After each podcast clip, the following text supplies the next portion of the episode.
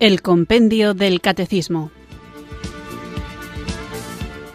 Un programa dirigido por el Padre Antonio López. Muy buenas tardes, queridos oyentes de Radio María. Recibido un cariñoso saludo desde Irurzun, en Navarra, quienes sintonizáis una tarde más esta radio que cambia vidas, esta emisora de la Virgen, Radio María, para escuchar el programa El Compendio del Catecismo, nuestro espacio diario de formación católica en el que tratamos de conocer la fe que queremos vivir y subrayo en este tercer bloque, en esta tercera parte del compendio del catecismo, lo de vivir la fe que queremos compartir y defender. ¿Cómo debe vivir un cristiano? Pues un cristiano debe vivir como hace todo hombre, buscando la felicidad, pero buscándola y esforzándose, dejándose tocar por el único que nos la puede dar, que es Dios. La búsqueda de la felicidad emana de la esencia de nuestro ser. En nada coincidimos más los seres humanos que en querer ser felices y también es verdad que en pocas cosas nos distinguimos más que en el cómo y dónde encontrar esa felicidad. La felicidad es el deseo primario que todo hombre quiere alcanzar y lucha por obtenerlo. Decía Aristóteles que la felicidad es como un bien supremo, es aquello que da sentido y finalidad a todo otro fin querido por el hombre. El ser humano cree alcanzar su felicidad cuando gana más dinero y más bienes obtiene, cuando se siente famoso, reconocido y querido por los demás, cuando satisface sus necesidades de alimento, vestido, entre otros bienes que aportan felicidad, sí, pero felicidad momentánea. El sexo, hablaremos de ello cuando corresponda, es uno de los deseos que cobra mayor importancia en nuestra sociedad y eso es una falsa felicidad. Existen personas que han puesto sus esperanzas e ilusiones en satisfacer las necesidades propias de su mundo material. Este tipo de sociedad consumista invita constantemente a disfrutar de la vida, a satisfacer las necesidades y los deseos, a pasar bien el rato, a vivir el momento. Lo que importa es pasarlo bien.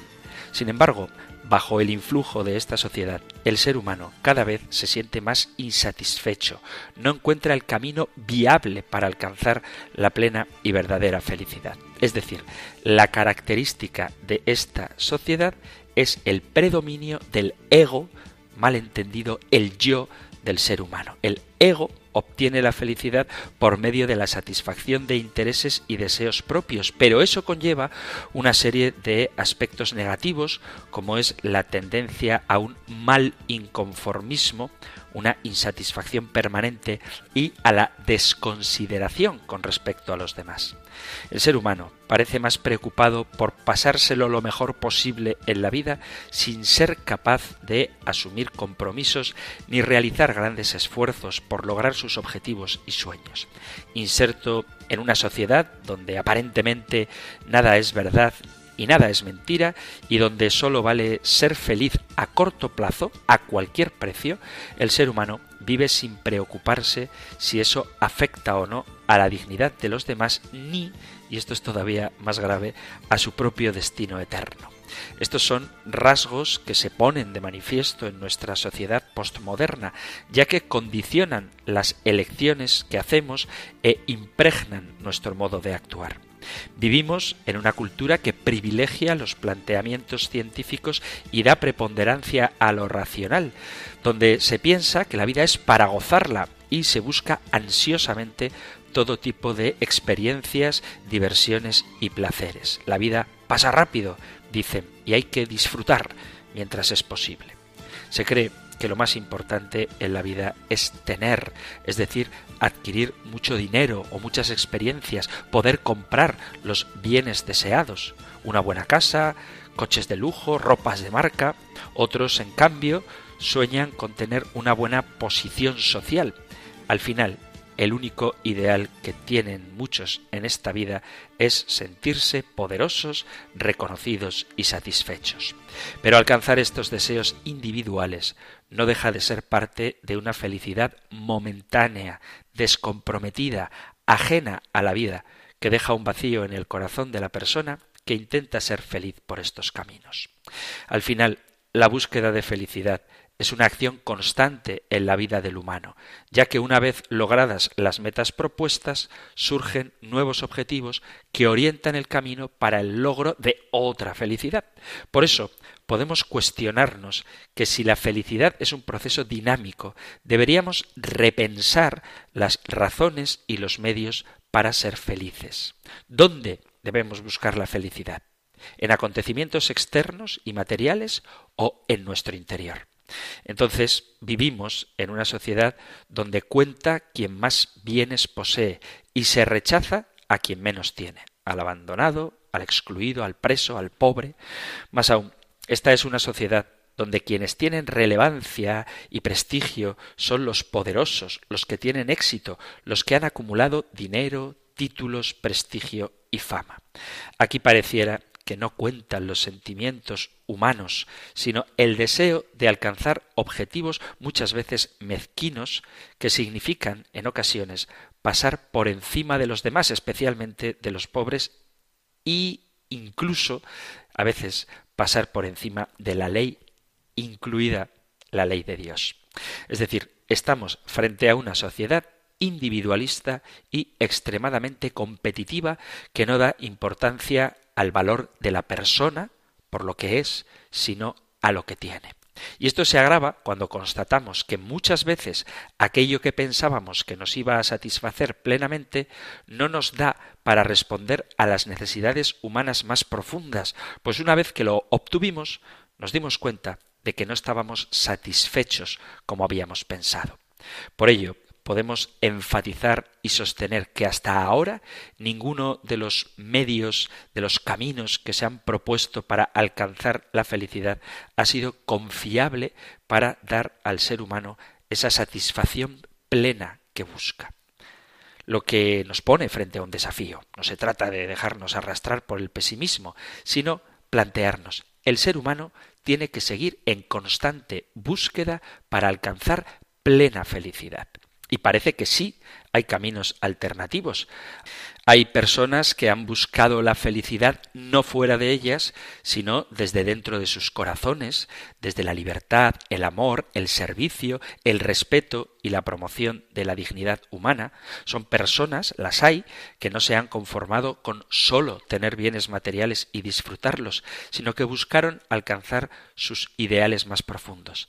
Es decir, alcanzar aquella felicidad que no se acaba. Son personas que han buscado el camino de la divinización y la plenitud de la vida, porque entendieron que la esencia de una vida bien vivida es la felicidad.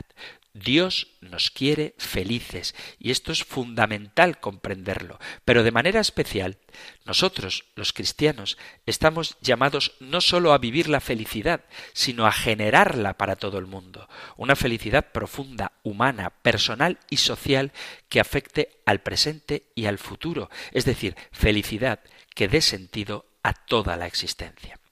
El sentido de nuestra existencia solo lo encontramos en Dios, cuando somos capaces de reconocer a Jesús que nos ofrece su estilo de vida como un nuevo camino para alcanzar la verdadera felicidad. Entonces podemos ser felices, pero con una felicidad que supera con mucho aquella que nos pueden traer los bienes materiales. Con esa felicidad se puede empezar a vivir aquí y ahora, emprendiendo el camino con el amor al prójimo, amor gratuito, generoso, oblativo, en igualdad y servicio que se empieza a dar y que produce los indicios primeros de felicidad.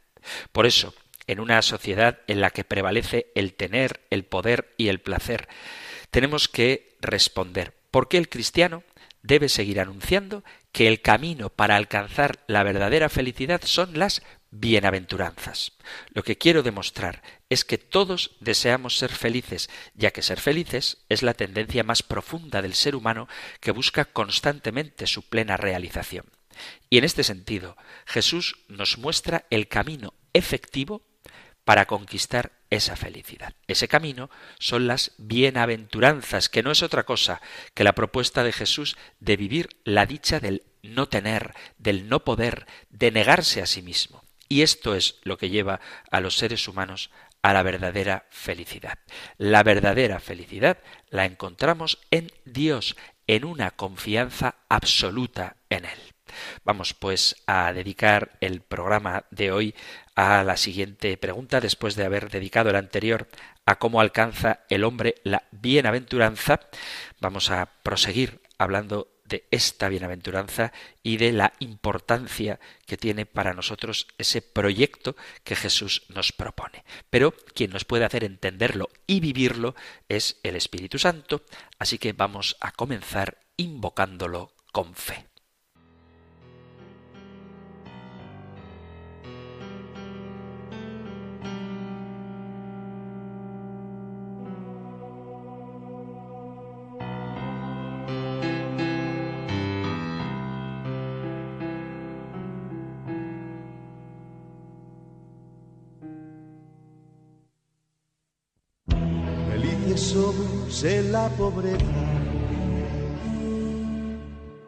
Si en nuestras manos hay amor de Dios, si nos abrimos a la esperanza, si trabajamos en hacer el bien. Felices somos en la humildad si como niños sabemos vivir, será nuestra heredad la tierra, la tierra.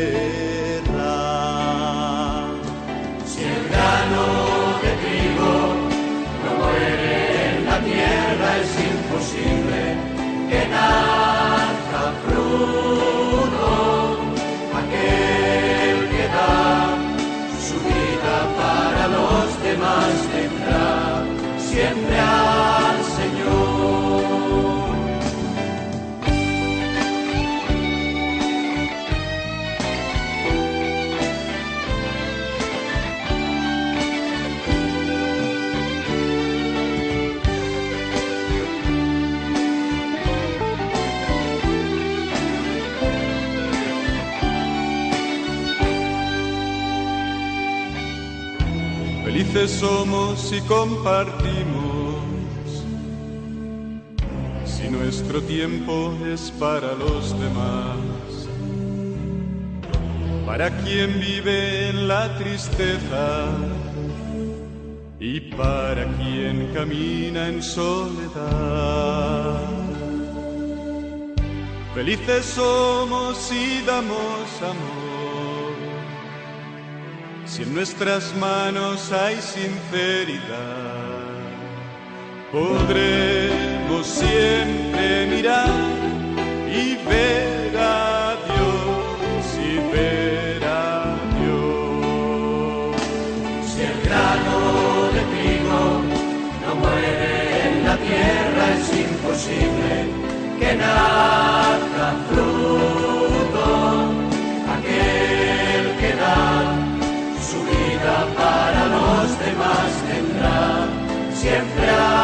Señor.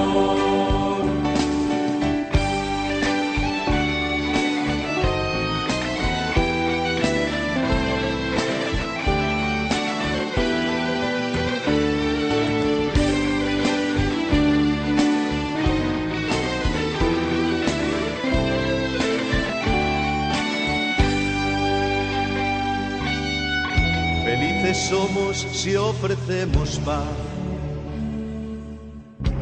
nuestra voz denuncia la opresión. Si desterramos odio y rencores, será más limpio nuestro corazón. Felices somos en la adversidad si nos persiguen cuando no hay razón. La vida entonces tendrá sentido en Dios, sentido en Dios. Si el grano de trigo no muere en la tierra, es imposible que nazca fruto aquel que da para los demás tendrá siempre al Señor.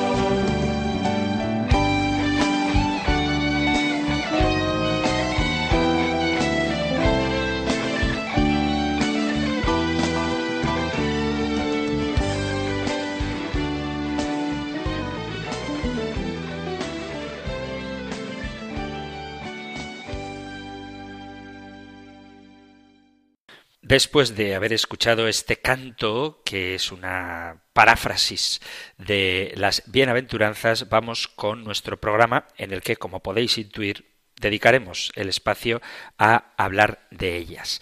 El tema lo encontráis en el Catecismo Mayor en los puntos 1716 y 1717 y 1725 y 1726. Nosotros escuchamos ahora la pregunta 360 del compendio del Catecismo. Número 360. ¿Qué importancia tienen para nosotros las bienaventuranzas? Las bienaventuranzas son el centro de la predicación de Jesús. Recogen y perfeccionan las promesas de Dios hechas a partir de Abraham dibujan el rostro mismo de Jesús y trazan la auténtica vida cristiana, desvelando al hombre el fin último de sus actos, la bienaventuranza eterna.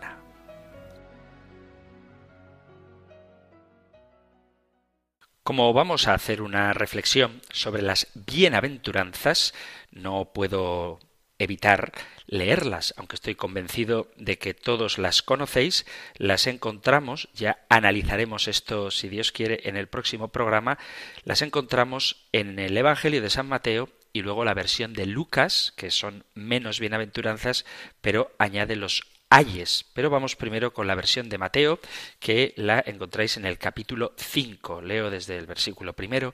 Viendo la muchedumbre, subió al monte, se sentó y sus discípulos se le acercaron. Y tomando la palabra les enseñaba diciendo, Bienaventurados los pobres de espíritu, porque de ellos es el reino de los cielos. Bienaventurados los mansos, porque ellos poseerán en herencia la tierra.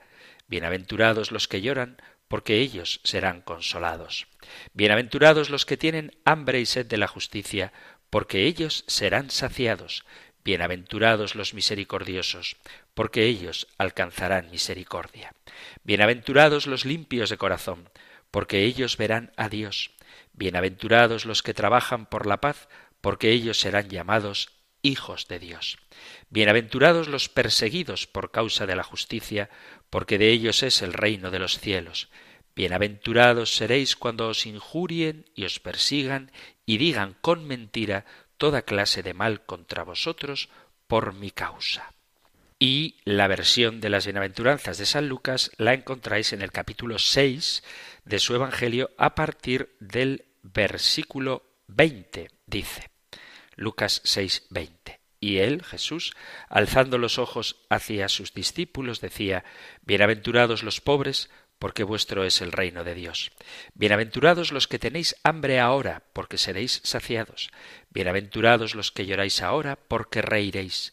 Bienaventurados seréis cuando los hombres os odien, cuando os expulsen, os injurien y proscriban vuestro nombre como malo por causa del Hijo del Hombre. Alegraos ese día y saltad de gozo, que vuestra recompensa será grande en el cielo, pues de ese modo trataban sus padres a los profetas. Pero ay de vosotros los ricos, porque habéis recibido vuestro consuelo. Ay de vosotros los que ahora estáis hartos, porque tendréis hambre. Ay de los que reís ahora, porque tendréis aflicción y llanto. Ay cuando todos los hombres hablen bien de vosotros, pues de ese modo trataban sus padres a los falsos profetas. Leído directamente el texto de las bienaventuranzas, vamos a hacer una pequeña reflexión sobre cada una de ellas. En concreto, nos vamos a centrar en las más famosas, que son las bienaventuranzas de San Mateo. La primera de ellas, que encontramos en el versículo 3 del capítulo 5 del Evangelio de San Mateo, es Bienaventurados los pobres de espíritu, porque de ellos es el reino de los cielos. ¿Quiénes son los pobres? Para comprenderlo bien hay que tener en cuenta que el primer público al que Jesús se dirige era todo judío, y todos ellos estaban muy empapados del concepto de pobreza que se daba en el Antiguo Testamento. Sin embargo, la afirmación que hace Jesús les toma por sorpresa. Esta afirmación, en primera instancia, la van a entender en continuidad con las líneas del Antiguo Testamento. Es decir, ellos creen que están siguiendo a Jesús como un Mesías judío, la idea que ellos tenían de lo que iba a ser el Mesías. Esto se acentúa cuando Jesús en La sinagoga del capítulo cuarto del Evangelio de San Lucas, versículo 21, está citando el capítulo 61 de Isaías, cuando dice, el Señor me ha enviado a anunciar la buena nueva a los pobres. Jesús, en la sinagoga de Nazaret, dice en él se están cumpliendo estas palabras. Lucas 4, versículo 21. En el contexto de Isaías, los pobres son los cautivos, los corazones rotos, los abatidos, y ahora Jesús afirma que en él se cumplen estas profecías, porque él vino a predicar a los anahuín, a los pobres de espíritu. En la Sagrada Escritura, la palabra que hace referencia a pobre significa pobre ciertamente, oprimido y encorvado, y por eso se puede entender también como alguien débil, alguien indigente y menesteroso. Todos estos términos se refieren, en primer lugar, a la pobreza en sentido económico, pero fueron adquiriendo paulatinamente una coloración moral y religiosa. Este proceso de espiritualización de la pobreza aparece también en los salmos. El Salmo 69 dice, los pobres y los oprimidos se identifican con los que buscan al Señor. El salmista se considera uno de ellos, dice, soy un pobre desdichado, víctima de la injusticia y de la crueldad de los opresores. Como no tiene nada a qué apegarse en la tierra, lo espera todo del Señor. En este proceso de espiritualización ocupa un lugar muy especial el profeta Sofonías, quien retoma el lenguaje de la pobreza y lo cambia para invitar a los pobres del país a buscar la pobreza, es decir, a asumir ante Dios una actitud espiritual que radica esencialmente en la fe con un matiz de abandono, de humildad y de absoluta confianza. Os leo al profeta Sofonías capítulo 2 versículo 3. Buscad a Yahvé vosotros todos, humildes de la tierra, que cumplís sus normas. Buscad la justicia, buscad la humildad. Quizá encontréis cobijo el día de la cólera de Yahvé. Y en el capítulo 3, versículo 12, dice el mismo profeta Sofonías, Yo dejaré en medio de ti un pueblo humilde y pobre, y en el nombre de Yahvé se cobijará. No cometerán más injusticia, no dirán mentiras, y no más se encontrará en su boca lengua embustera. Se apacentarán y reposarán sin que nadie los turbe. El sentido de la bienaventuranza se aclara también a la luz de otros documentos donde los miembros de Qumran, que eran extremadamente piadosos, aunque con una piedad muy legalista, y se llamaban a sí mismos los pobres, y se consideraban elegidos por Dios porque cumplían sin fallos la ley. Sin embargo, el pobre de espíritu no es el que cumple leyes, sino que son los humildes, los indigentes, los oprimidos y los desheredados de este mundo, quienes, no teniendo nada, ponen toda su confianza en Dios. Es decir, son personas que poseen actitudes espirituales hechas a su vez de humildad, de mansedumbre y de paciencia. Son pobres no sólo porque carecen de bienes materiales o de estatus social, sino porque han tomado una decisión personal de ser así. Hablar de pobreza no se trata sólo de un discurso sobre las obras de misericordia que se practican, sino de testimoniar la opción por la pobreza como una forma de vida que se acepta con alegría y decisión. Jesús ha venido a anunciar la buena noticia a este tipo de pobres. Por eso a ellos los declara dichosos y les propone el reino de los cielos como herencia.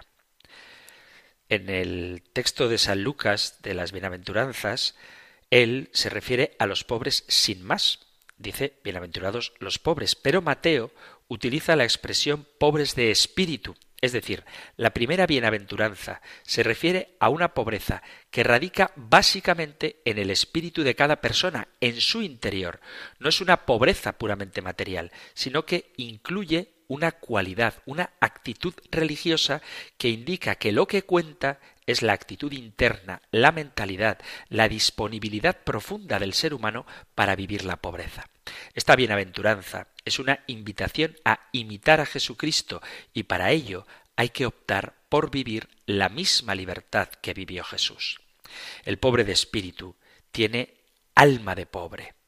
No debe ser arrogante ni pretender para sí mismo ningún mérito delante de Dios.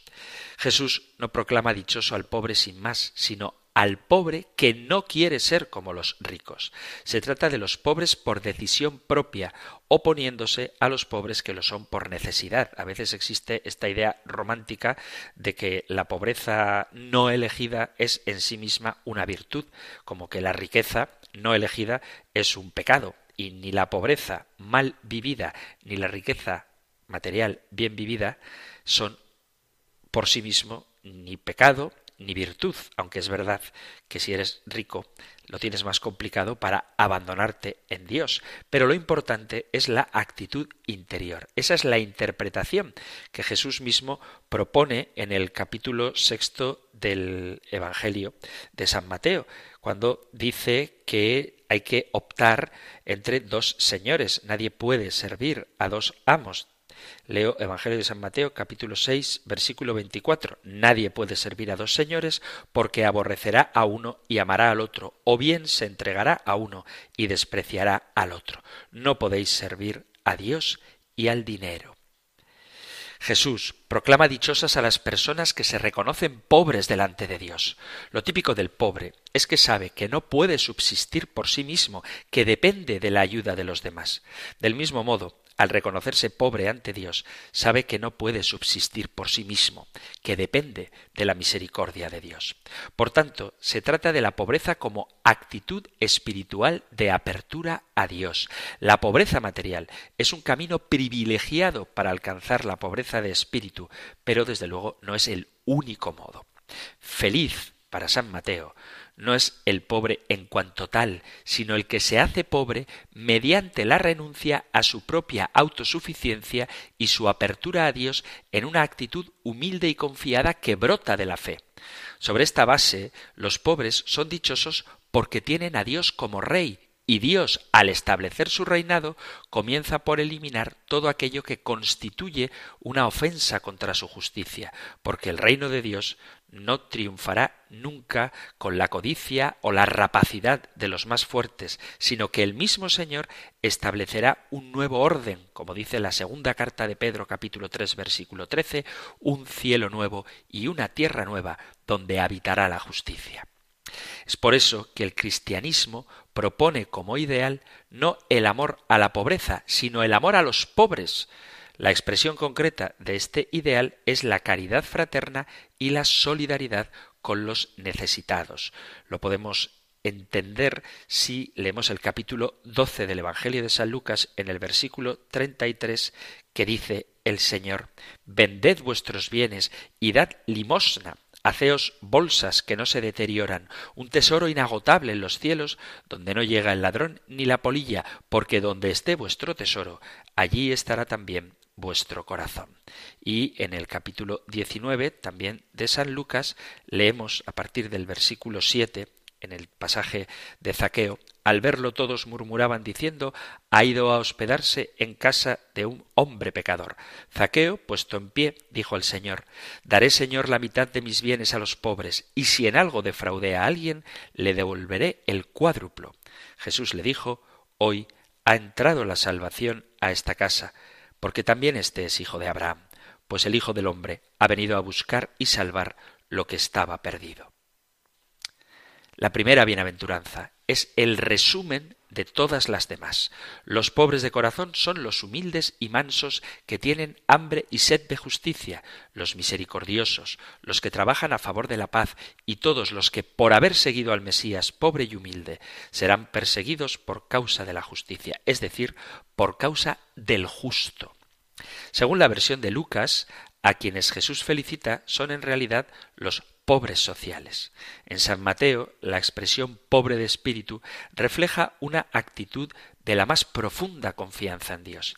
La añadidura de San Mateo, pobres de espíritu, es la de aquellos que se sienten glorificados por Cristo en el Espíritu y no puede entenderse como una suavización de la problemática, sino como la limpieza de espíritu, lo que es más exigente que la limpieza física. Y en este sentido, la pobreza de espíritu añade una dimensión de radicalidad a la pobreza material. Es decir, que uno puede ser pobre porque no tiene medios económicos, pero querer ser rico. Lo que añade Mateo con pobres de espíritu es la actitud de aquellos que siendo materialmente pobres se gozan, se alegran de esa pobreza material porque no quieren ser ricos, sino que han elegido vivir desprendidos de todo para confiar en el Señor. El espíritu de pobre es más difícil de conseguir que la situación social de la pobreza. Esta bienaventuranza concuerda plenamente con el estilo de vida y con el mensaje de Jesús, quien se identifica con los pobres al anunciar que tanto la historia como cada uno de los seres humanos será juzgado precisamente por su acogida o por su rechazo a los necesitados y marginados. Podéis leer el capítulo 25 del Evangelio de San Mateo, versículo 40, cuando dice, estuve hambriento, me disteis de comer, sediento, me disteis de beber, desnudo y me vestisteis, etc. En Jesús, Dios se revela como un Dios de los pobres. No son ellos los que van a su encuentro, es Dios quien sale en su búsqueda. Y en esto consiste la pobreza de espíritu. Vamos a hacer una breve pausa musical y continuamos con nuestra reflexión sobre las bienaventuranzas. Fazer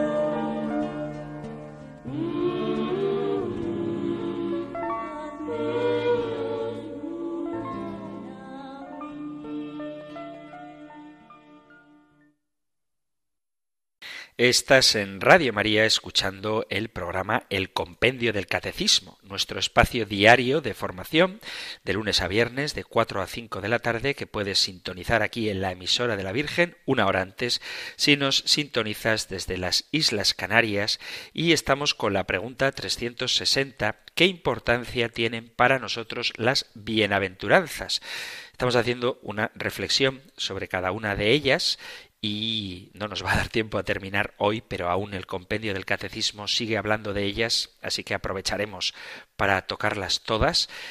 Después de haber visto qué significa la pobreza de espíritu, vamos con la segunda bienaventuranza que dice capítulo 5, versículo 4 de San Mateo, Bienaventurados los mansos, porque ellos poseerán en herencia la tierra. Esta bienaventuranza parece que está inspirada en el Salmo 37, donde se plantea el problema de las personas honradas que se han visto desposeídas de sus tierras o de sus bienes por gente malvada y poderosa.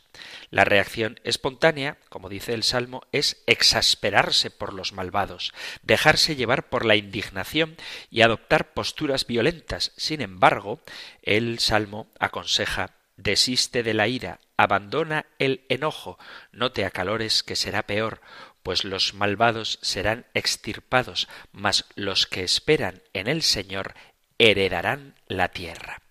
La idea de poseer la tierra se repite en este Salmo 37 siete veces como un estribillo. Por consiguiente, la postura que defiende ante la injusticia es la no violencia y la esperanza puesta en Dios. Por lo tanto, la bienaventuranza podría referirse ante todo a los no violentos, ya que la palabra que se usa para mansos significa precisamente eso, no violento, paciente. Es decir, a los que son humillados y sufren la violencia, se les invita a no devolver mal por mal. La promesa incluida en esta bienaventuranza, ellos heredarán la tierra, nos evoca el giro fundamental que sufrirá la situación social en la que viven los no violentos. A los ojos del mundo, ellos son los débiles, los indefensos, los que parece que carecen de carácter, de poder. Pero para Dios esto no es así. Aquí es preciso afirmar una vez más la paradoja evangélica. Por lo general se da por supuesto que son los violentos los que dominan el mundo, puesto que la violencia se ha identificado con el poder y la mansedumbre con la debilidad del pobre. El Evangelio, en cambio, nos enseña exactamente lo contrario. La verdadera fuerza no está en el atropello, en la muerte o en la destrucción, sino que radica en aquellos que cooperan con la acción creadora de Dios. Lo que realmente importa es crear, no destruir. La violencia no crea ni engendra, sino que destruye. Por eso será destruida, para ensalzar allí a los que resistieron a la tentación del crimen. Jesús proclama a los no violentos como dichosos, porque está convencido de que esa actitud es la única válida ante el grave problema de las injusticias. Son ellos quienes comprenden y aceptan ese mensaje de poner la otra mejilla al que te abofetea y de envainar la espada, porque el que a espada mata, a espada muere, dice el Señor a Pedro. Jesús es el manso por excelencia y nos da ejemplo con su vida. Él es el Mesías anunciado por el profeta Isaías como un hombre manso del capítulo 42, versículo 3 de Isaías, donde dice, la caña cascada no la quebrará, la mecha vacilante no la apagará. En realidad, Jesús hace suyos los rasgos del siervo del Señor que son cantados por el profeta Isaías y lo hace constar expresamente el Evangelio de San Mateo en el capítulo 12, donde dice a partir del versículo 15 Jesús al saberlo se retiró de allí, le siguieron muchos y los curó a todos, y les mandó enérgicamente que no le descubrieran para que se cumpliese el oráculo del profeta Isaías. He aquí a mi siervo a quien elegí, mi amado, a quien mi alma se complace. Pondré mi espíritu sobre él y anunciará el juicio a las naciones. No disputará ni gritará, ni oirá nadie en las plazas su voz. La caña cascada no la quebrará, ni apagará la mecha humeante, hasta que lleve a la victoria el juicio. En su nombre pondrán las naciones su esperanza. Jesús invita a sus seguidores a imitarle precisamente en esta actitud. Es la única vez que Jesús utiliza expresamente las palabras aprended de mí. En el capítulo 11 de San Mateo, versículo 29, Tomad sobre vuestros hombros mi yugo y aprended de mí, que soy manso y humilde de corazón, y hallaréis descanso para vuestras almas. Al identificar la mansedumbre con la humildad, Jesús nos ofrece una clave importante para comprender el alcance de estos valores. El ser humano manso y humilde de corazón es aquel que sabe reconocer su honda verdad, que no finge grandezas ni poderes que no posee. La humildad, con un mínimo de coherencia, llevará al ser humano a ser manso y a comportarse como tal. La tercera bienaventuranza de San Mateo, versículo 5, capítulo 5, Bienaventurados los afligidos, porque ellos serán consolados. En el capítulo 61 de Isaías se advierte que los que sufren son los afligidos de Sión, es decir, el pueblo judío. El Espíritu del Señor Yahvé, dice Isaías 61, está sobre mí, por cuanto me ha ungido Yahvé a anunciar la buena nueva a los pobres, me ha enviado a vendar los corazones rotos, a pregonar a los cautivos la liberación y a los reclusos la libertad, a pregonar el año de gracia de Yahvé, día de venganza de nuestro Dios, para consolar a todos los que lloran, para darles diadema en vez de ceniza, aceite de gozo en vez de vestido de luto, alabanza en vez de espíritu abatido. Se les llamará robles de justicia, plantación de Yahvé, para manifestar su gloria. El sufrimiento del pueblo judío se debe a la dura opresión a la que fueron sometidos por los babilonios durante el destierro. Por eso, cuando Jesús proclama dichosos a los que sufren porque recibirán consuelo, quizá esté pensando en todo un pueblo sometido de nuevo a la esclavitud, no ya del pueblo babilonio, sino de los romanos. Jesús conoce los innumerables sufrimientos que se padecen en el mundo. La multitud de los afligidos puede pensar que Dios los ha abandonado y que su desgracia no va a acabar jamás.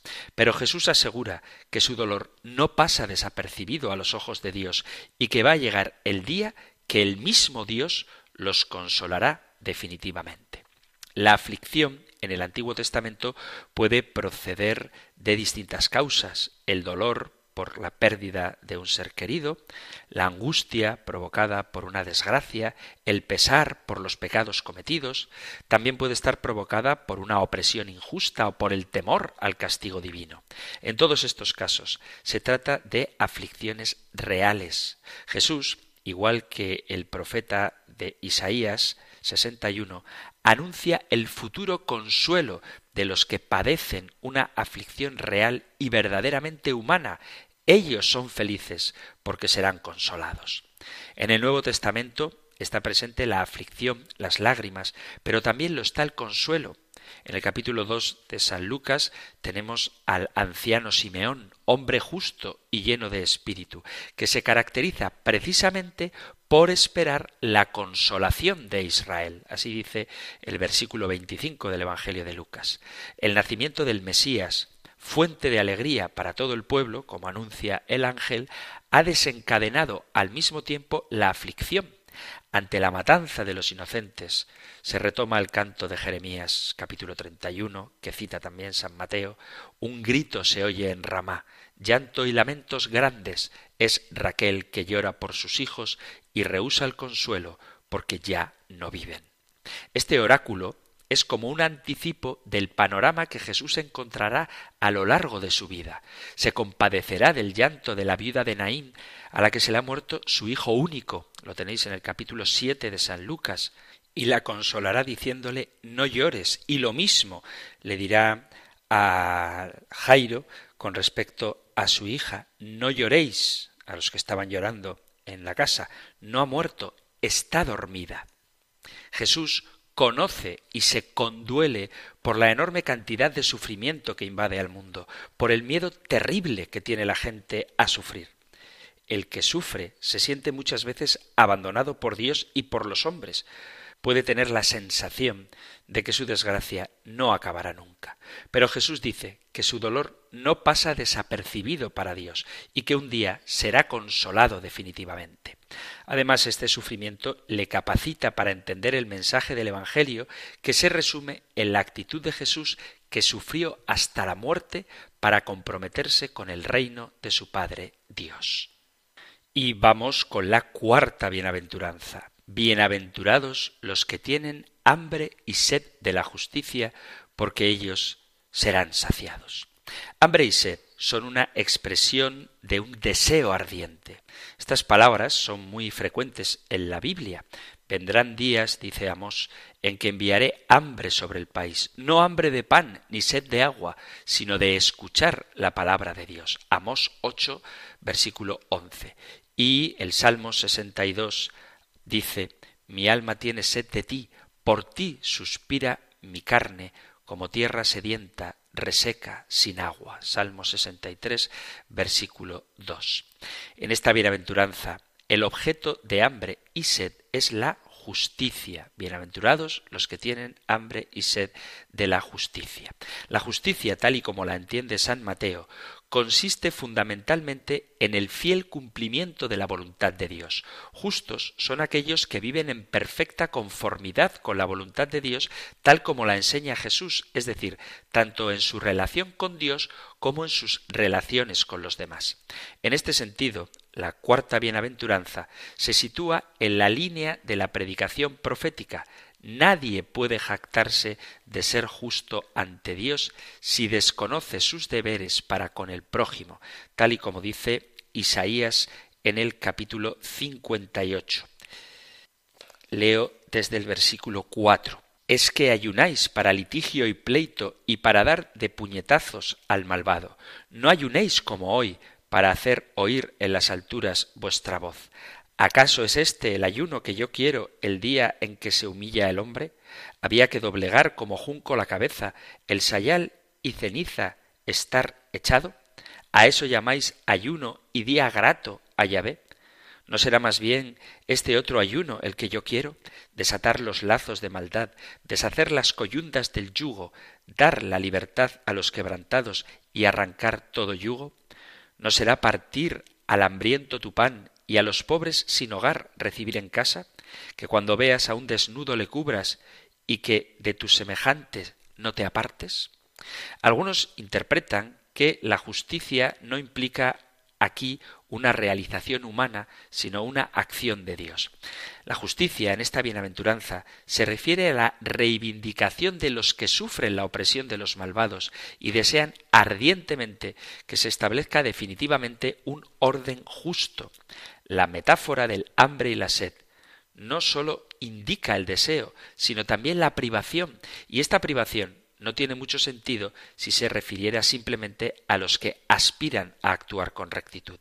Adquiere pleno sentido cuando se refiere al deseo de la instauración de la justicia que procede de Dios y que tendrá plena realización en su reino. Dicho en otras palabras, la satisfacción del hambre y la sed no es símbolo de la retribución dada a los justos, sino símbolo del amor de Dios a su creación, tal y como podemos intuir si leemos el Evangelio de San Mateo en el capítulo 6 a partir del versículo 25, donde se nos habla precisamente de cómo el Señor cuida de todo y sacia el hambre y la sed de todos. Por eso os digo, no andéis preocupados por vuestra vida, qué comeréis, ni por vuestro cuerpo, con qué os vestiréis. ¿No vale más la vida que el alimento y el cuerpo más que el vestido? Para el evangelista San Mateo, aceptar el Evangelio y convertirse equivale a practicar una justicia mayor y más genuina que aquella de los escribas y fariseos. Dice el Señor, capítulo 5, versículo 20 de San Mateo. Porque os digo que si vuestra justicia no es mayor que la de los escribas y fariseos, no entraréis en el reino de los cielos. Vivir el ideal evangélico es desear cumplir en todo la voluntad de Dios, dice San Mateo capítulo 6 versículo 20. Amontonaos más bien tesoros en el cielo, donde no hay polilla ni herrumbre que corroan, ni ladrones que socaven, y roben. Es preciso, ante todo, buscar el reino de Dios y su justicia. Evangelio de San Mateo, capítulo 6, versículo 33. Buscad primero su reino y su justicia, y todas estas cosas se os darán por añadidura. Jesús, al proclamar esta bienaventuranza, están pensando en las personas que, como Él, que lo es ya, desean ser fieles a Dios. Sabe que eso les traerá dificultades, pero les promete que su hambre y su sed serán saciadas y los llama dichosos porque pueden entrar a formar parte de la comunidad cristiana. Como se nos termina el tiempo del programa, ya continuaremos en el próximo con las bienaventuranzas una a una porque seguiremos con el compendio del catecismo que reflexiona sobre esta relación que hay entre las bienaventuranzas, la vida de las bienaventuranzas y la felicidad. Las bienaventuranzas son un camino, dice el Papa Francisco, bello y seguro hacia la felicidad que Jesús propone a los hombres porque iluminan las acciones de la vida cristiana y además revelan que la presencia de Dios en los hombres nos hace verdaderamente felices. Las bienaventuranzas son la carta de identidad del cristiano porque describen el rostro y el estilo de vida de Jesús. Sabéis, esto es algo muy conocido, que hay un paralelismo entre el sermón de la montaña del Sinaí, donde Dios le entrega a Moisés los diez mandamientos y el sermón de la montaña de Jesús que comienza con la proclamación de las bienaventuranzas. Porque Jesús nos enseña una nueva ley que consiste en ser pobres, mansos y misericordiosos. Con estos nuevos mandamientos Jesús no nos está dando normas, sino el camino de felicidad que Él nos propone. Os recuerdo que la palabra bienaventurado proviene del griego macario, o Macarios, que significa aquel que está en condición de gracia, que avanza en amistad con Dios. Y esto es importante. Las bienaventuranzas iluminan las acciones de la vida cristiana y revelan que la presencia de Dios en nosotros nos hace verdaderamente felices. Un camino que es difícil de comprender, sobre todo si lo comparamos con el que nos propone el mundo. Pero es ahí, en nuestros propios límites y derrotas, donde se manifiesta la fuerza salvadora de Dios, y es ella la que nos concede la verdadera alegría. Ahora sí, terminamos el programa, se ha acabado el tiempo, continuaremos viendo las bienaventuranzas que nos faltan y cómo estas, y quiero insistir mucho en ello, son el camino para la felicidad en Dios, que es el único que puede colmar los anhelos más profundos del corazón del hombre.